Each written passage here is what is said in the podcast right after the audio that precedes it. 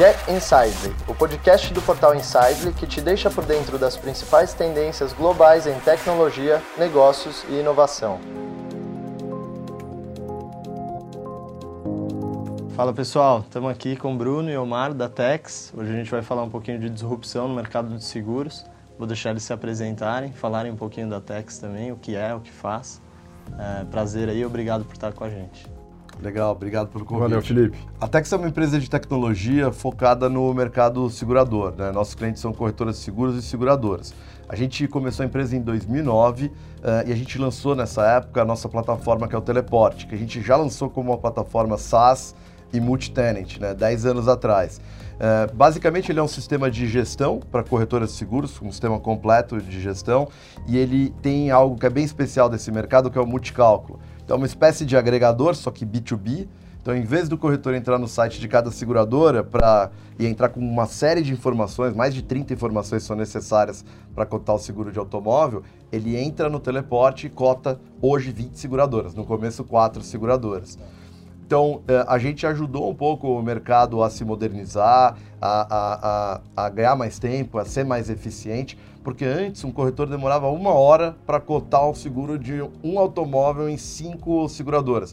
Hoje ele cota em cinco minutos até 20 seguradoras, ele cota o mercado inteiro. Perfeito, então meio que vocês centralizaram ali na plataforma várias seguradoras, dá uma facilidade mesmo. Isso. E ainda com a, a base que a gente cria de informação sobre toda essa, essa base de corretores que nós temos trabalhando e que estão distribuídos por todo o território nacional, isso acaba gerando uma, um monte de informação que é muito importante para as seguradoras. Então a gente tem um produto também que é, fornece essa inteligência de mercado para as seguradoras que não existia antes, de modo que é, beneficia o mercado como um todo, tanto para a venda quanto para a adaptação dos produtos para as áreas e para as regiões e para as pessoas que hoje não têm produto de seguros para elas. Então, é, com tudo isso, a gente acredita que o nosso produto e a, e a, e a, e a nossa visão consegue melhorar o, o mercado e incluir mais pessoas. Isso que o Bruno falou é muito importante, porque hoje se fala muito em disrupção.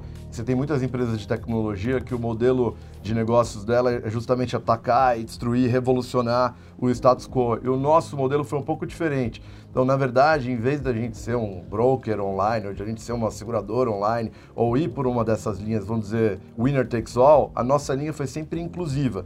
Então, a gente sempre focou em garantir o sucesso dos corretores, garantir o sucesso das seguradoras e, com isso, os clientes deles, né, os segurados, serem bem atendidos. Então, a gente nunca quis um modelo onde a gente só fosse bom para o corretor, só fosse bom para o segurador. A gente sempre achou que era esse equilíbrio que ia ajudar os nossos clientes a terem sucesso e, consequentemente, a gente. Animal. E qual, qual é o background de vocês? Assim? Como que vocês chegaram para fundar a Tex? Qual é a história disso? Cara, o nossa, a nossa história é meio engraçada, porque no final das contas... É, eu, eu, eu, fiz faculdade de administração, mas depois de um tempo eu queria abrir um pouco a cabeça e falei, puta, eu vou fazer faculdade de cinema. E aí eu conheci o Omar na faculdade de cinema. Então, assim, nada a ver com negócios, né? E a questão da tecnologia acabou unindo a gente, porque é, na faculdade de cinema a gente começou a, a, mexer com vídeo, edição. O Omar era um cara que já manjava muito de edição, onde quando assim era um negócio que ninguém sabia fazer ainda 2002, 2004, assim poucas pessoas tinham Mac, tinham Final Cut, era, era uma coisa meio fora do, do, do Spectrum, assim. E a gente acabou ficando amigo nessas, assim. Então, a nossa amizade aí vem de 20 anos. Foi daí que, que a gente se conheceu. E, bom, agora conta um nunca, pouco de como... Nunca tinha feito essa conta de 20 anos, fiquei meio mal agora. É, passa rápido. Eu gostava de falar que era 10, mas agora já faz 20. Eu... Aí conta um pouco, porque a gente se encontrou depois de um tempo, o Omar chegou para mim com uma com a, com a ideia, né? Ele, uma, eu, eu, eu, tinha voltado do MBA fora e estava procurando o que fazer, mas eu não estava afim de voltar para o mercado de é, Big Corporation, que é onde eu, eu, trabalhei na Vivo, trabalhei no Citibank, trabalhei na Unilever, e não era o que eu queria. E quando eu voltei do MBA, eu encontrei o Omar, a gente já tinha combinado de se encontrar, né? E ele me trouxe o teleporte para apresentar. E falou, cara, olha o que eu desenvolvi. Aí sentamos, eu lembro até que foi num restaurante japonês do Itaim. A normal, gente tava, né? Normal. Aí a gente sentou para conversar, ele abriu e me mostrou, olha essa ferramenta, o que, que você acha? Eu falei, pô, legal, interessante, o que, que ela faz? É. Aí ele começou a me explicar, eu era totalmente leigo no mercado de seguros, ele já vinha com um background mais forte, porque ele trabalhou na corretora do pai dele, e a, é, ele me, me, contou o que, que o sistema fazia, eu achei interessante, entendi o mercado, fiz algumas perguntas para eles que na época foram muito engraçadas, que era, eu falei, pô, mas Omar, isso não tem no mercado? Ele falou, cara, não tem. Eu falei, mas pô, na minha cabeça tudo já era, né? Ele falou, cara, o mercado de seguros, isso a gente está falando em 2008, tá? Ele falou, o mercado de seguros está na década de 70. Aí é uma oportunidade. Eu falei, pô, legal, vamos montar um BP desse negócio e ver no que que dá. Então foi assim que nasceu a Tex. Mas a Tex ela já veio, como eu tinha é, dito antes, do, da, da, ideia de ter o sistema, o teleporte, que nasceu dentro da corretora do pai do Omar, com uma ideia que inclusive a ideia foi do Omar, mas com uma sacada aí, o sonho de todo corretor, que foi o, o, o seu pai, né, que, que falou para você um dia. Sim, então eu, eu, eu, fiz cinema com o Bruno, né? Dependendo do cliente, eu falo que eu fiz comunicação social. Mas hoje em dia já dá para falar que era, que, que, era cinema mesmo. Hoje tá? em dia é mais legal hoje, cinema. Hoje em dia tá, tá mais tranquilo, entendeu? É, fiz depois pós em administração. É, sempre fui, como o Bruno falou, né, bastante ligado em tecnologia. Meu pai era bastante ligado em tecnologia. Fui alfabetizado no TK3000 com três anos. Então, sempre fui bem ligado e gostei bastante de tecnologia. É, o que fez eu ir para o cinema foi essa vertente de edição de vídeo digital, é, que era uma parte que eu gostava bastante, mas depois tinha uma série de outros pontos que eu não me identifiquei tanto. Acabei indo é, inicialmente trabalhar com o meu pai, ele tinha uma corretora de seguros é, de médio porte, né, em São Paulo e no interior do estado. Uh, e depois de cinco anos trabalhando com ele, ele sempre desenvolvendo os temas próprios para a corretora. Uh, e, e, e, eles tinham os acessos às seguradoras uh, para trabalhar em conjunto para ter esse motor de cálculo, que não era uma, era uma DLL, né? Pré-API, o que se usava normalmente era uma DLL, que era como se fosse uma API offline. Tá. Você instanciava localmente e tinha os métodos e tudo mais, mas era local, né, no, onde rodava o, o seu sistema. E apesar de que eles tinham esse conhecimento e tinham esse acesso às seguradoras, era uma solução in-house, ou seja, não tinha um foco em UI, em UX, era uma parte em Windows, uma parte em DOS. Então era algo que tinha bastante potencial, mas que ainda não estava lá. Né? Na verdade, foi ele que idealizou um sistema que integrasse as corretoras e, e as seguradoras. Né? É um sistema que, segundo ele, todo corretor precisava, todo corretor queria ter, era o sonho de todo corretor. O sonho de todo corretor era uma frase não marketing. Era, pô, isso é o sonho de todo corretor. Inclu Depois a gente falou, o sonho de todo corretor. Ela foi, inclusive, uhum. o, nosso, o, o, nosso endereço na web por um é, tempo. até hoje. Até ah. hoje tem, mas era o principal, era Sim. o sonho de todo corretor. É. A, a, a gente lançou assim.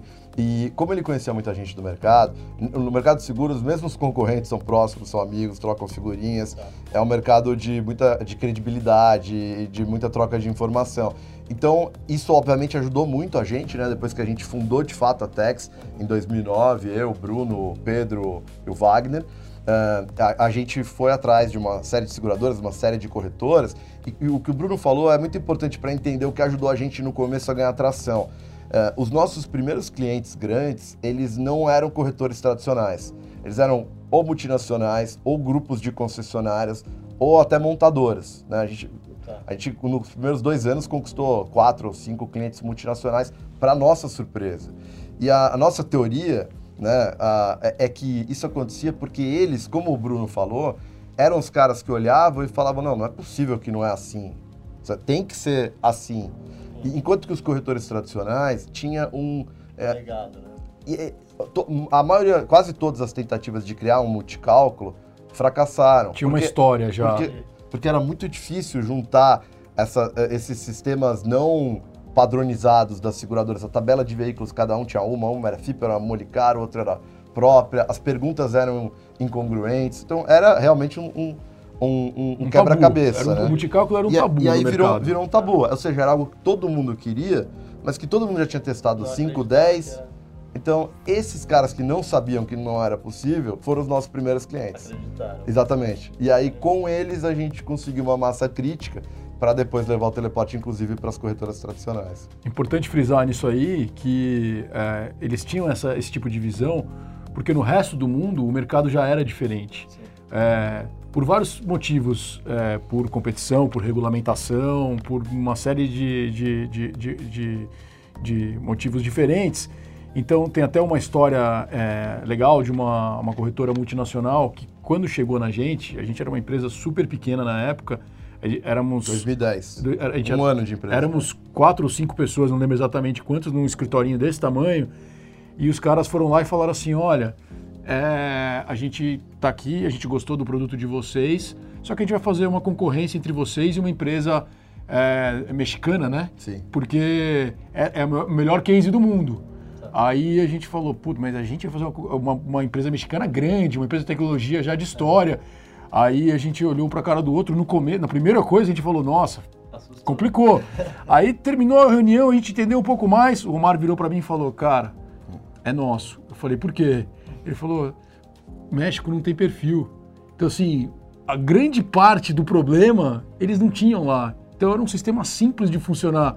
Aí o que aconteceu? Essa não tinha vistoria, essa multi... fraude era menor. Essa multinacional fechou com a gente, né? E na época foi uma surpresa. A gente ganhou uma concorrência de uma empresa enorme que já tinha uma história no mercado muito maior que a gente, uma empresa de um ano, quatro moleques dentro de uma sala.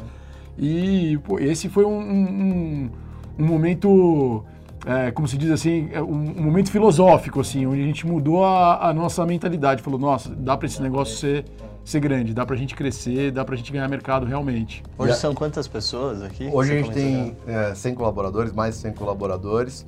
Uh, a gente atende mais de 500 corretoras. A gente começou, por conta de uma dinâmica de mercado, as seguradoras no início elas restringiam a liberação da DLL para menos de 10 corretoras, depois mesmo com as APIs ainda restringiam bastante. Então a gente começou com um mínimo de 30 usuários, não porque a gente queria, mas por uma questão de mercado, que anos depois a gente baixou para 5, pra, perdão, para 20 usuários, anos depois para 10 usuários e que agora, há alguns meses, a gente baixou para um usuário. Então agora que a, a, gente conseguiu uma escala razoável, atendendo os maiores, e, os, os médios e os grandes. E agora a gente está indo para escalar de verdade o business atendendo.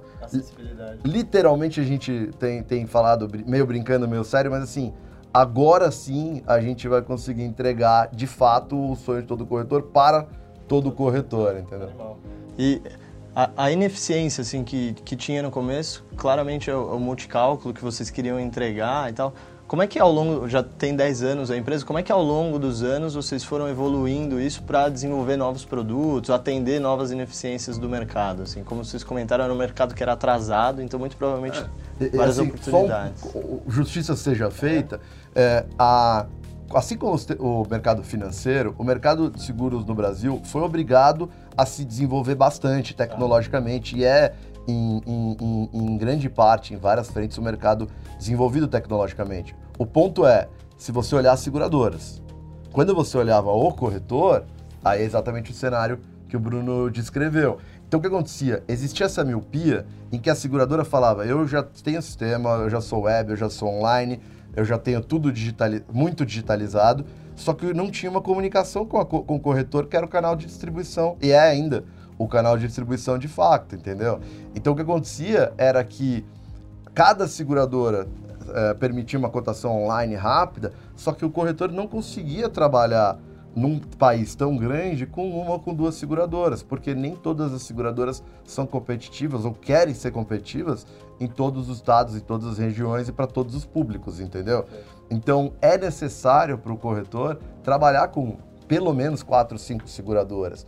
E para calcular cinco seguradoras, ele levava uma hora. Pô, veja, não é uma hora por venda, é uma hora por cotação. Imagina, se ele tivesse 20% de conversão, que é uma conversão bem boa, ele gastava 5 horas para cotando para fechar um negócio. Então era uma ineficiência muito grande que nem sempre era clara para a seguradora. No início, antes de responder essa pergunta, a seguradora tinha uma preocupação que facilitar a comparação do preço pudesse criar um race to the bottom, race to the bottom, né? Então assim, briga, guerra por preço. Então a gente sempre teve um cuidado muito grande de não deixar isso acontecer. Ou seja, a gente sabia que a preocupação das seguradoras era importante era correta, e a gente sabia que se isso ocorresse ia ser ruim para as corretoras e ia ser ruim para a gente, porque as seguradoras iam se fechar. Então a gente tomou uma série de medidas ao longo do tempo para não deixar isso acontecer, para não ser uma plataforma de guerra de preço para não ser só isso. Aí respondendo a sua pergunta, né, nos últimos anos, a gente sempre teve uma preocupação. Quando você é uma startup, quando você tem duas pessoas, você consegue bater em grandes empresas muito fácil, porque em seis meses você faz o que eles fazem em dois, três, quatro, cinco anos. Só que depois, conforme você vai crescendo, não, não precisa ser uma hiper escala. Quando você passa a ter 30 pessoas, 50 pessoas, 80 pessoas, 100 pessoas, você vai sentindo o peso que os maiores sentem ainda mais. Você vai vendo que você fala, pô, você acredita que os caras não conseguem resolver isso? E aí você se vê em situações parecidas. Então, o cuidado que a gente sempre, te, que a gente não sempre, mas que há, há um bom tempo a gente teve, foi de segmentar tudo que é operação, que é projetos, que está atendendo os clientes com o que é inovação.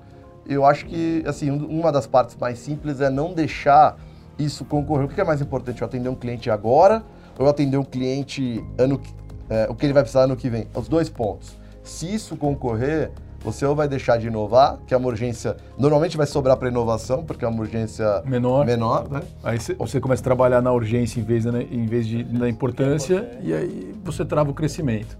Então, Isso foi uma visão do zero, assim, que vocês tiveram quando a empresa estava escalando? Vocês ah, já separaram cara, os dois lados? Foi, foi, foi bastante na, na, na, na tentativa, no, no, aprendizado mesmo, no aprendizado empírico. Ah. A gente no começo não tinha como escolher, porque a gente era pequeno, a gente tinha uma equipe pequena e tinha que fazer tudo ao mesmo tempo.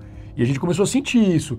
A gente sentar e falar, é, Omar, se a gente começar, se a gente continuar concorrendo a inovação com atendimento ao cliente, a gente tem um problema, porque um é mais é, importante estrategicamente, o outro é mais urgente comercialmente. Então, assim, o que, que a gente faz?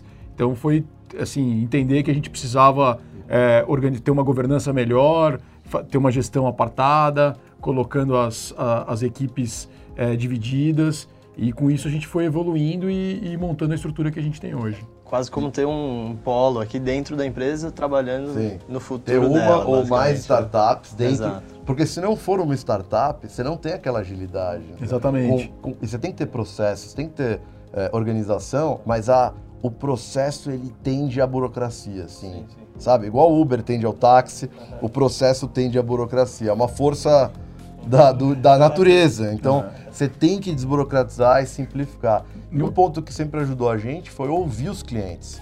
Porque é óbvio que a gente sempre vem com boas ideias e tudo mais, mas assim, o, o, que, o que você demora um mês para ver de oportunidade, o seu cliente fala em cinco minutos.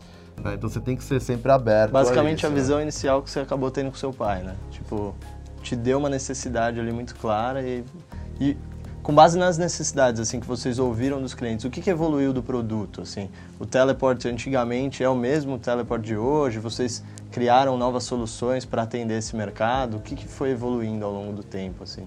Ah, tem diversas, né, Omar? Assim, eu, eu, de cabeça é difícil elencar. O Omar, o Omar ele, ele, ele é mais ligado no produto que eu, mas, é, assim, tem diversas coisas. Tem é, é, dashboards, relatórios, é, tipos de, de, diferentes tipos de comissionamento que os corretores pagam é, na hora de, de, de repassar as, as comissões. Então, assim, tem, uma, tem diversas coisas que foram evoluindo com a ajuda dos clientes também, além das coisas que a gente foi é, é, é, é estrategicamente pensando que seria importante para ter no produto. Falando um pouco assim de tecnologia, a gente teve a sorte de começar na próxima curva. Então era uma época que assim, como parte do sistema era DOS, era base de dados antigas, se a gente começasse o Windows, vamos dizer, uma aplicação Windows, a gente já está bem. Ah, esse negócio de web era assim. Tudo bem que o Salesforce é de 99, mas a gente está falando de, do, do, Vale do Silício, que é no futuro, e mesmo assim né, encontrou resistência. A própria Oracle não acreditava totalmente, apesar de ser uma das investidoras. Então, assim, a gente teve essa sorte de acertar esse modelo, então a gente não teve que reescrever. Os nossos, enquanto os nossos concorrentes estavam trabalhando com um monte de clientes rodando, trabalhando para criar uma versão web, a gente já nasceu web. Né? Então isso, isso foi algo que ajudou bastante. Em termos de produto, a gente começou com quatro seguradoras. Hoje a gente tem 20 seguradoras na plataforma. Só aí, no, no core né, do, do, do, do, do sistema, que no, no, que no que tem maior apelo, que é o multicálculo, a gente foi multiplicando em, em vezes a utilidade e a praticidade. O, o negócio de ter várias seguradoras não é só para você ter o melhor preço, é para você. Aliás, não é isso o principal. O principal é você poder trabalhar com quem você quiser. É você poder ser competitivo em vários estados, é você poder trabalhar, mudar de parceiro, coisas desse tipo. Nessa no... questão da, da, do melhor preço, até é importante citar que o learning que a gente teve de tudo isso e que você percebe é que você facilitando a venda para o corretor, ele não está buscando o melhor preço, ele está buscando o melhor produto para o cliente dele, o produto que mais se adapta ao cliente dele, o melhor, o, o, o produto que seja mais adequado. E com isso não existe, não existiu essa, essa, esse race to the bottom, como o Omar falou. O que existiu foi um aumento nas vendas de produtos de maior qualidade e maior aderência ao consumidor que estava comprando. Porque o, o que, que acontece? O corretor ele parou de perder, tempo com a parte burocrática de preenchimento de formulário, de protocolar e assim toda a, a estrutura antiga que tinha e começou a gastar o tempo dele fazendo aquilo que ele tem que fazer, que é vender. Então, e assim, com isso vender mais. E com isso vender mais. É, e, e, assim, e, no, no, teleporte a gente percebe que é, é, o, o, inclusive o prêmio médio do, do que, o, que, o, corretor vende no teleporte é acima do mercado, porque ele consegue é, é, explicar para o consumidor que aquele produto é mais aderente às necessidades dele, diminuir entendeu? a franquia. Porque senão o cara ele está comprando um seguro, você já deve ter comprado seguro, quando você não entende nada e você não conhece, você fala, meu, qualquer seguro aí, fecha logo aí que eu quero sair com o meu carro. Sim. Até que o cara te explica, olha, não, mas esse produto aqui, onde você mora, como é que você vive, você vai, talvez você precise de um carro reserva porque você tem essa necessidade, você não pode você ficar trabalha. sem carro. Você é, você é um, é um médico que trabalha em várias cidades, então, assim, tem vários detalhes que ele consegue, assim, colocar na hora da venda que ele consegue vender o melhor produto. Dando né? mais opção, ele acaba... Isso, e, e o próprio cada cliente... opção era muito cara e muito demorada, Isso. né? Se, a, se cada opção demora 30 segundos para recalcular, Sim. por que não, né? Então, assim, o ganho de produtividade fez com que o cara pudesse é, vender é, mais, fazer melhor o seu discurso. Isso é, é, é foi um benefício também para o consumidor final, porque o consumidor final estava comprando um produto que ele não, não, entendia direito e agora ele pode assim entender melhor, ele consegue ter uma explicação, uma, um entendimento maior do produto dele. O, o teleporte como sistema SaaS, ele é, é ele está em evolução constante. Para você ter ideia, isso é até atípico, a gente faz um release por semana. Tá. E a gente não faz um release por semana só porque a gente é louco, deve, é. deve contribuir. Mas o principal motivo é que como a gente tem muitas seguradoras na plataforma, uh, sempre que tem uma, uma alteração é, não transparente, uma alteração que impacta o nosso sistema nos sistemas das seguradoras, a gente tem que alterar. Tá. Com isso, a gente, é, com esse, essa necessidade, a gente acabou desenvolvendo um ciclo rápido de, de releases. Né? Hoje em dia, a gente tem uma equipe de QA é, bastante grande, mais de 10 pessoas, e a gente sistematicamente faz release sem, sem, sem gerar problemas. É, hoje a gente atende clientes sim, de diversos tipos, então assim, bancos, multinacionais, seguradoras, corretoras tradicionais, corretoras online, grupos de corretoras, grupos de concessionárias, montadoras. Então, a gente foi tendo que evoluir o sistema para atender as necessidades de cada um desses clientes, que são bem diferentes. Integrar com sistemas legados, com SAP, com PeopleSoft, com DataSul. Então, desenvolver APIs, e aí, falando mais macro, o Teleporte ainda é nosso produto carro-chefe, mas há quatro anos a gente iniciou o desenvolvimento do Nimble, que é uma plataforma B2B2C, então é um jeito do corretor poder vender online uh, turnkey. É, uma, é uma, uma, plataforma white label integrada ao Teleporte que ele aplica no site dele Legal. como um iframe. E aí, há dois anos, a gente começou a desenvolver o Tex Analytics, que é o nosso produto mais novo, que o Bruno comentou, então, qual era o desafio do Tex Analytics? Era criar um produto de inteligência de mercado para seguradoras que, como sempre, como é o nosso modelo de negócios, fosse não destrutivo. Tá. Então, se eu disser para uma seguradora o preço do concorrente ou dar algum detalhe que fere o concorrente, não, não, não tem um produto sustentável, a gente está é, é, destruindo o valor.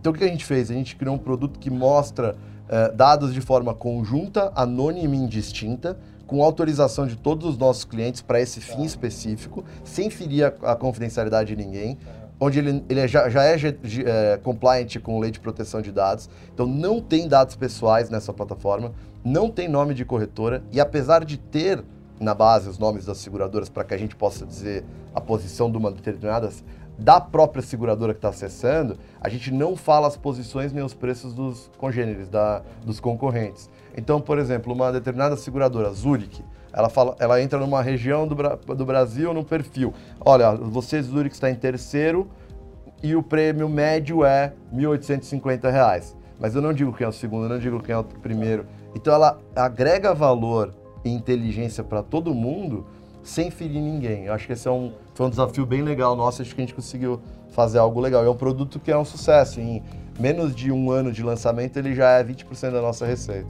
Ah, as seguradoras antes, elas tinham um, um, uma, uma visão míope do, do mercado, porque ela, ela tem aquilo que ela aceita. Então, assim, tudo que ela que não passou por ela, que ela não fechou, ou que o, o corretor optou por, por fechar com outro é, segurador, é, sum, sumia do dado dela. Então, às vezes ela não entendia o porquê dela não estar tá competitiva num lugar, ou dela estar competitiva num lugar que ela não queria estar. Então, com isso, a gente, assim, tem a, a, a gente fornece uma ferramenta é, super detalhada e, e, com todas as proteções de dados, como o Mar citou, que ajuda eles a tomar decisão, a fazer preço e, de novo, né, ajuda o mercado como um todo, porque ajuda a criar produtos para aqueles que não têm produtos feitos até hoje no mercado segurador. Assim, para entender, por exemplo, na, no mercado de automóvel, a gente estima que apenas 25% da frota brasileira é segurada. Então você imagina o que tem de mercado por aí. E por que, que o resto não é segurado? Justamente porque não, não, não existe produto. O cara, quando vai cotar, o preço é muito alto, porque na verdade o preço é alto que a seguradora não tem interesse em fazer. Acima de 10 anos, a maioria das seguradoras não faz, agora que isso está começando a mudar. Então você tem muita gente que não pode por nenhum preço ter seguro e muita gente que pode por um preço que é inviável. Então a gente entende que com essa, esse, esse fornecimento de inteligência para o mercado que a gente faz, a gente está ajudando as seguradoras a é, é, é, aumentar, o aumentar é, esse, é, o atendimento a esse mercado. Então, a gente, pô, tem, então, se a gente tem 75% da frota brasileira sem seguro, né, hoje, nós estamos nós estamos em 2019. Né? É, então você vê que tem caminho para andar, tem caminho para andar. Na, na, linha de inovação, assim, vocês comentaram muito, inclusive essa questão de dados, assim, como é que vocês veem a entrada de novas tecnologias, é, inteligência artificial, blockchain no mercado, tanto de vocês, mas quanto das corretoras, das seguradoras?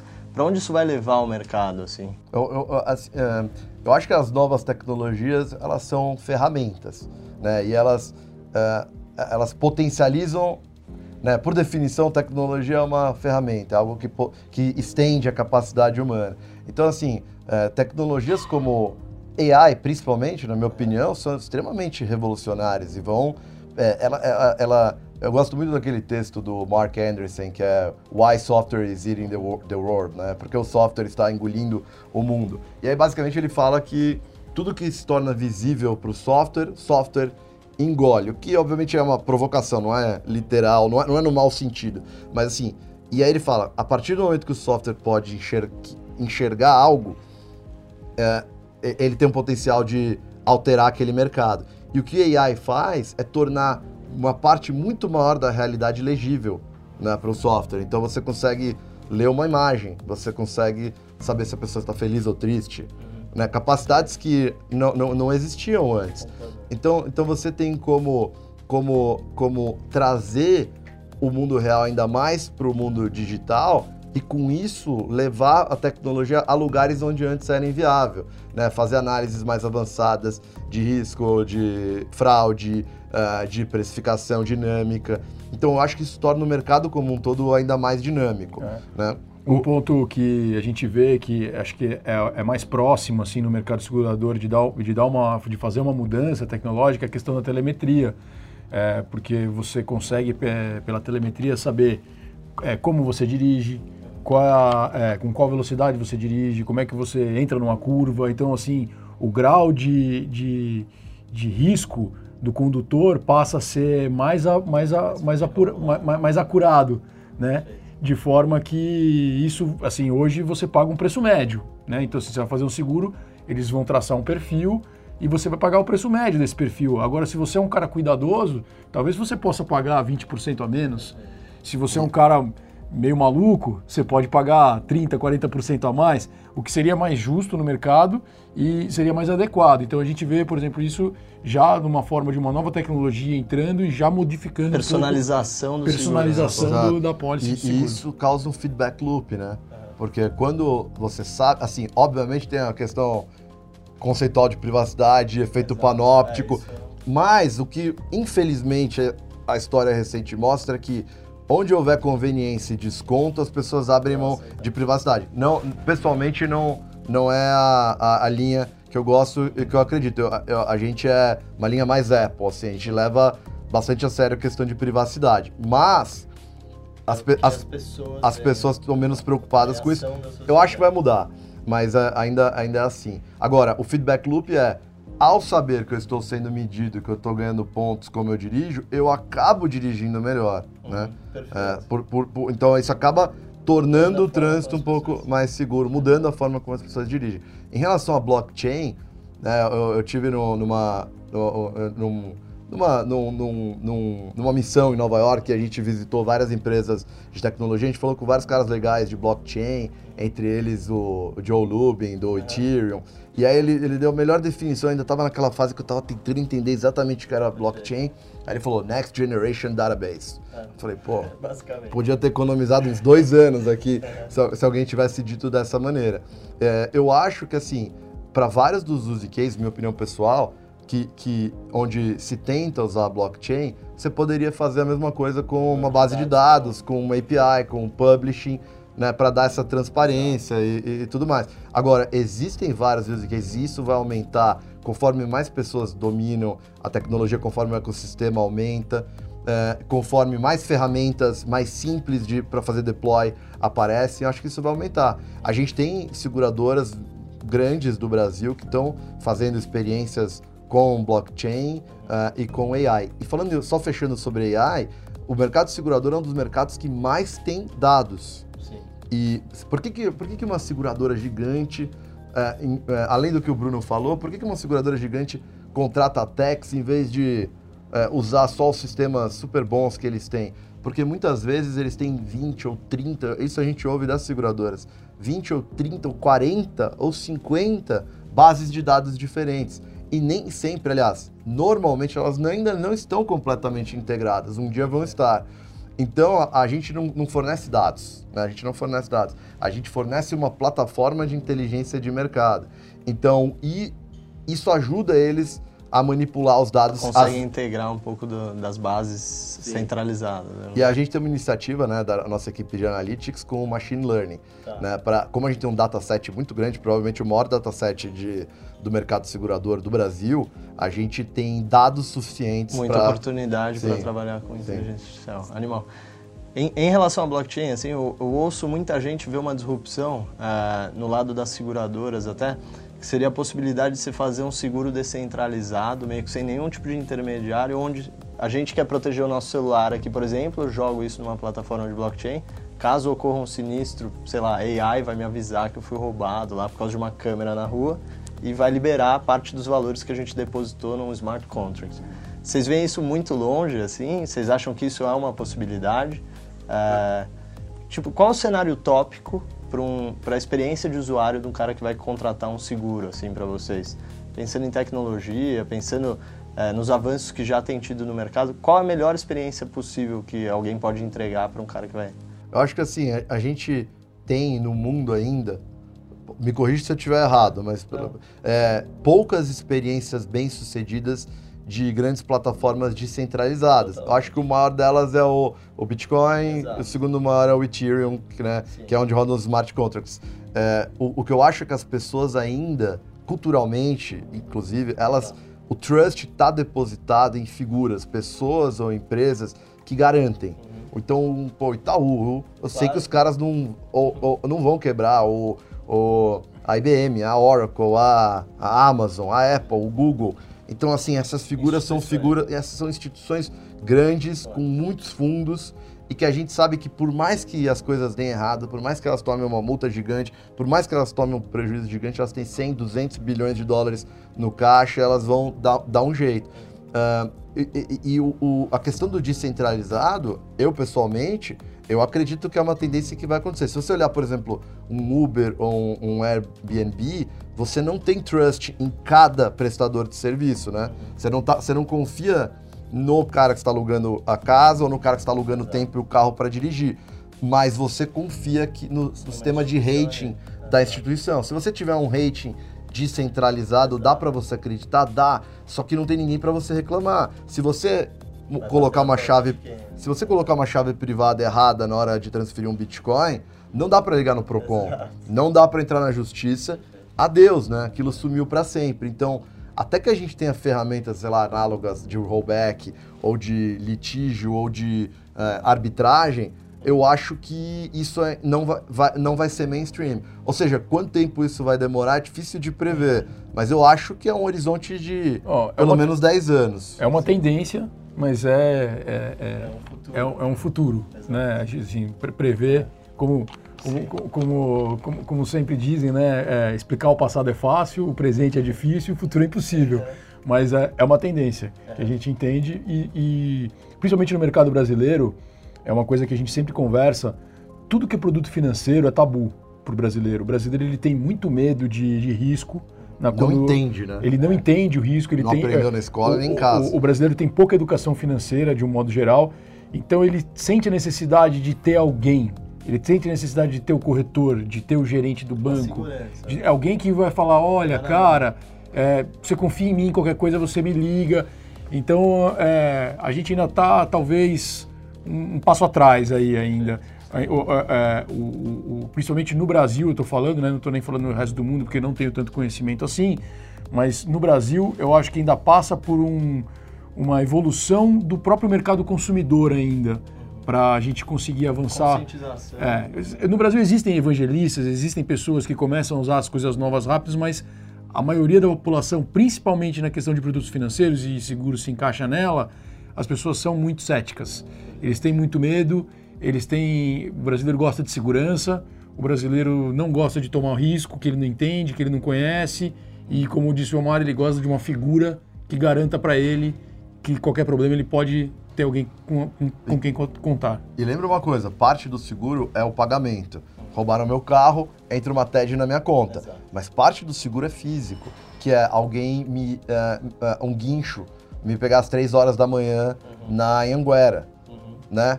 Ou, ou, seja, é óbvio que dá para você ter uma rede Sim. de prestadores em blockchain, como existe fora do blockchain. Mas é, uma, é toda uma infraestrutura que ainda não está é, posicionada. A oficina Imagina se, por exemplo, eu sou ligado em tecnologia, você, o Bruno, nós somos ligados em tecnologia, a gente resolve começar a trabalhar com a primeira seguradora é, descentralizada, né? Não é uma seguradora. Primeiro. É, primeira rede. Prim, é, exatamente. Primeiro, primeira seguradora. É, primeira, primeira rede de seguros né? Nesse, nessa linha. É, é, imagina que eu bati, eu bati o carro.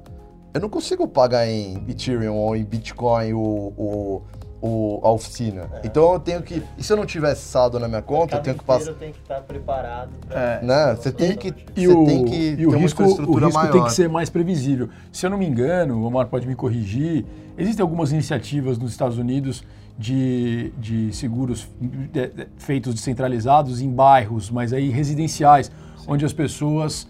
É, têm a, a, a, noção do risco. Então, qual é o risco aqui? Essa casa pegar fogo? Tá bom, o risco é, é, é meio no, no, mercado de automóveis brasileiros, assim, é, é, é, você não tem noção do tamanho do. do imagina um, um engavetamento sinistro ou alguma coisa que, que possa acontecer e, e o, ou a reincidência de sinistro muito alta em roubo, em, em furto de automóveis. Então, assim, mais complicado. Num, num, num ambiente mais fechado. mais fechado, mais fácil, com, com risco mais conhecido, eu acho que é onde vai começar isso. Então, é, é, por exemplo, isso que eu já é, vi é, é, nos Estados Unidos, eu acho que é a tendência que vai iniciar esse, de pouco em pouco, vai começar. Acho que com a alimentação de dados você passa a ter uma previsibilidade maior também, né? Para poder alimentar um sistema Perfeito. do tipo. E, e um ponto, eu, eu, a gente vê, a gente vê ameaça para o mercado segurador pensando em automóvel, eu acho que carros autônomos vêm antes de blockchain, de... Eu vejo o blockchain, ele, as seguradoras usando, evoluindo o modelo delas, as seguradoras, a maioria tem mais de 100 anos. Algumas têm 200, tá. algumas têm 300. Elas passaram por algumas revoluções é. industriais. Não, não, não, não dá pra gente garantir que elas vão passar pela quarta, mas eu acho, assim, bem improvável. Eu, eu sempre lembro quando perguntavam pro, pra Apple, né, pro Steve Jobs, a Apple vai virar uma gravadora? E aí ele falava assim, vocês não têm ideia como o trabalho dos caras é complicado.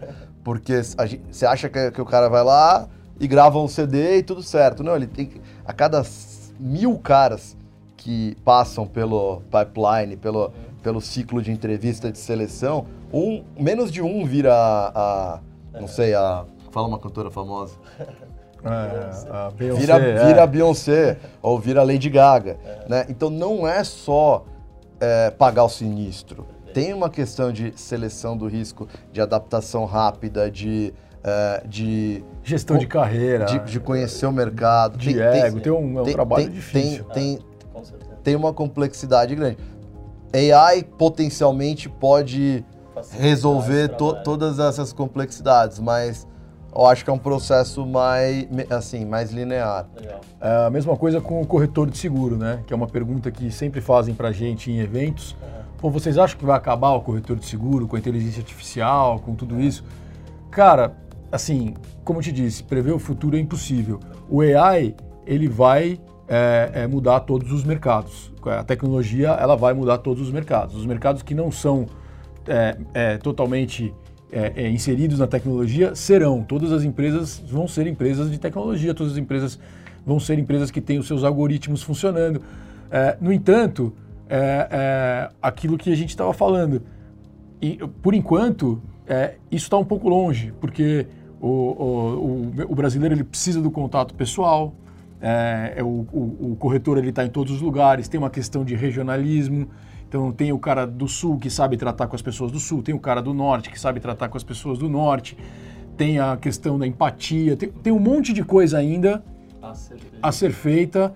E o corretor é uma peça muito importante, porque ele é uma força de vendas espalhada pelo Brasil inteiro e ele conhece o, o, o consumidor o produto, dele, ele né? domina o produto que é muito mais fácil do que você estar tá dentro de uma seguradora lá e tentando adivinhar o que as pessoas estão pensando, como analisando dado, não sei o que lá, enquanto o cara está lá na vida real, entendeu? Ele está lá batendo de frente, ele está lá atendendo o cara, ele conhece o cara, ele sabe a família do cara. Então. É, é... Acho que um passo inicial talvez seja AI facilitar o trabalho chato exato. desse cara para ele atender exato, melhor exato, os clientes. Né? É, acho, que, acho é, que é, uma tendência em qualquer segmento, é. talvez no começo. Existe muito medo assim da, da, das pessoas quanto à substituição. substituição. É, é, eu, eu, entendo que, assim, eu, eu, eu, tenho uma teoria, teoria não, né? Eu, gosto de pensar que essa conversa que a gente está tendo agora sobre se a tecnologia vai mudar, com certeza os caras tiveram na primeira e na segunda revolução industrial também. Alguém sentou numa sala e teve. Eu sei que agora é diferente, que você antes substituiu a força bruta. Sempre agora é diferente. E é. agora você está substituindo a força intelectual. É. Mas eu tenho sempre a, a, a, esperança e a fé no ser humano que ele se reinventa e a gente consegue. Talvez tenha um, um momento de, de, crise, como teve na Revolução Industrial, né? É, é, aquele momento de crise que o cara migrou do campo para a cidade, que ele estava morrendo de fome no campo, mas chegou na cidade e tinha aquele, aquela, aquela oportunidade de trabalho, mas era dura, 12 horas por dia, é, emendava três dias seguidos. Aí isso foi se ajustando, é, serviços foram sendo criados para prestar serviços para os caras que trabalhavam nesses lugares e tal, e a sociedade acabou florescendo. E eu acho que a, existe a possibilidade alta de se acontecer o mesmo. A capacidade do ser humano de se reinventar e de se ajustar. E também tem a questão do, do pequeno negócio, né?